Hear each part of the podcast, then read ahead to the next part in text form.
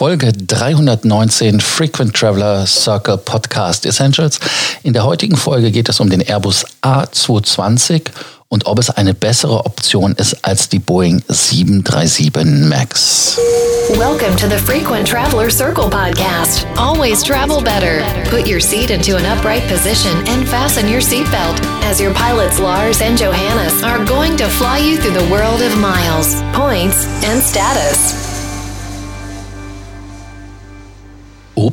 Wie kann man die 737 MAX gegen die Airbus A220er, beziehungsweise damals, wie sie ja von Bombardier noch gebaut wurden, CS300er Serie vergleichen? Ist das nicht eher, dass man so den Airbus A320 und die 737 vergleicht? Ja, lasst uns einfach mal einsteigen und mit dem Vergleich starten mit der Boeing 737 MAX 7 gegen den Airbus A220 300. Und der, die Boeing, und das ist kein Geheimnis, gewinnt in allen Belangen, außer in der Länge. Da ist der Airbus A220-300, ist 38,70 Meter lang, 36,56 ist die 737, also da ist sie etwas länger.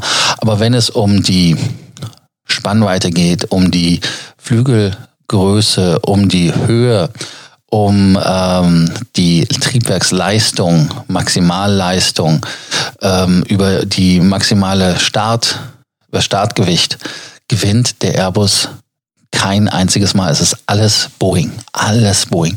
Selbst bei der Reichweite ist die 737 MAX mit 7130 Kilometern, also 1000 Kilometer weiter geflogen als die, als die Airbus A220 300 mit der 6112 Kilometer, also 6112 Kilometer, so um ganz genau zu sein. Und auch bei der Passagierzahl 153 bis 172 in der maximalen Capacity, also in der Auslastung zu 160, also 12 mehr, wenn beide maximal ausgestattet sind. Und wenn man noch die Max 8 und so weiter nimmt, dann wird das noch eklatanter. Auch Themen wie zum Beispiel Ladung, Cargo, Fracht. Ja, geht bei der 220 nicht so wirklich. Die 737 kann da etwas mehr gegen anstinken. Und ähm, jetzt kommt man aber zu dem Thema, was kostet es im Unterhalt? Und das ist das Problem. Ähm, die braucht 7000 Liter mehr, also 7 Tonnen mehr Sprit ähm, als die 737 MAX 8 sogar. Also das heißt, die ist etwas teurer in der Haltung. Und die Frage ist, kann man das halt kompensieren?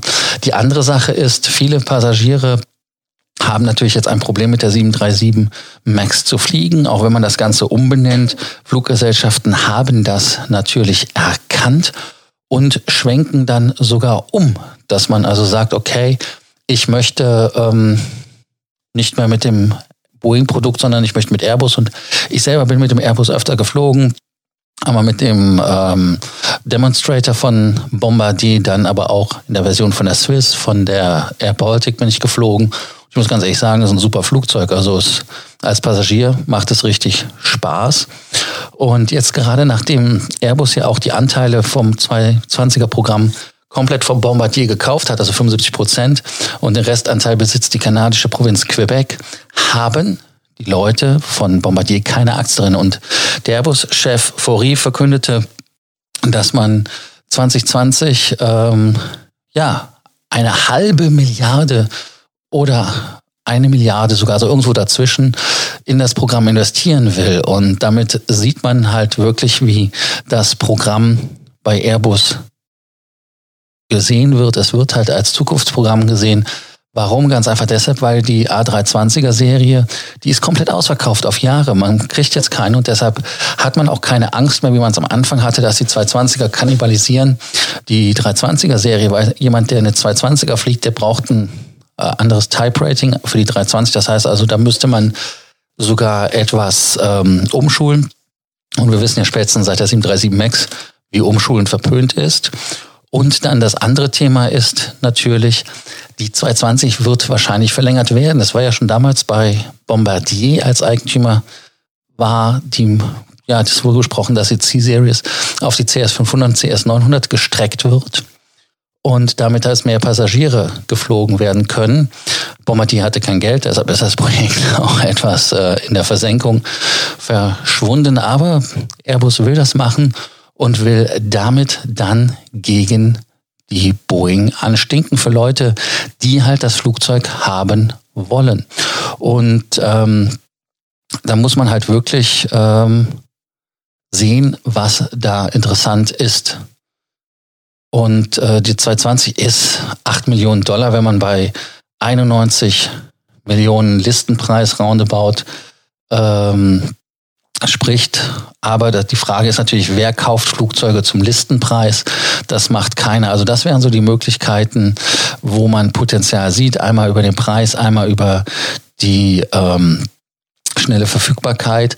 Wobei ich aber denke, was spannender ist, ist einfach jemand, der eine Flotte wie Air Baltic, die haben ja gerade gesagt, dass sie ihre Flugzeuge alle ausflotten und eine reine CS 100, 200, also eine Airbus A220 100, 300 Serie betreiben wollen. Keine anderen Flugzeuge mehr, alle 737 gehen weg, alle ATRs gehen weg.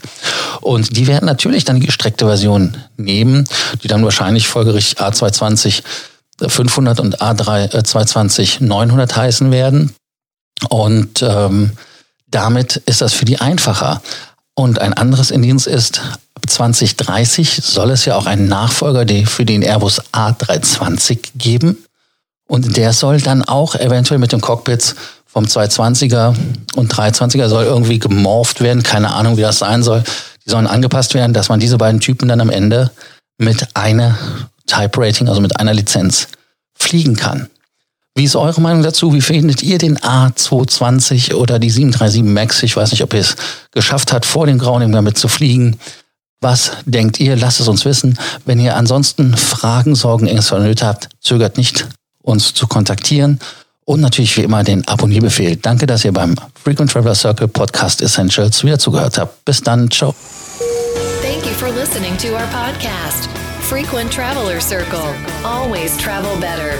And boost your miles, points, and status. Book your free consulting session now at www.ftcircle.com now.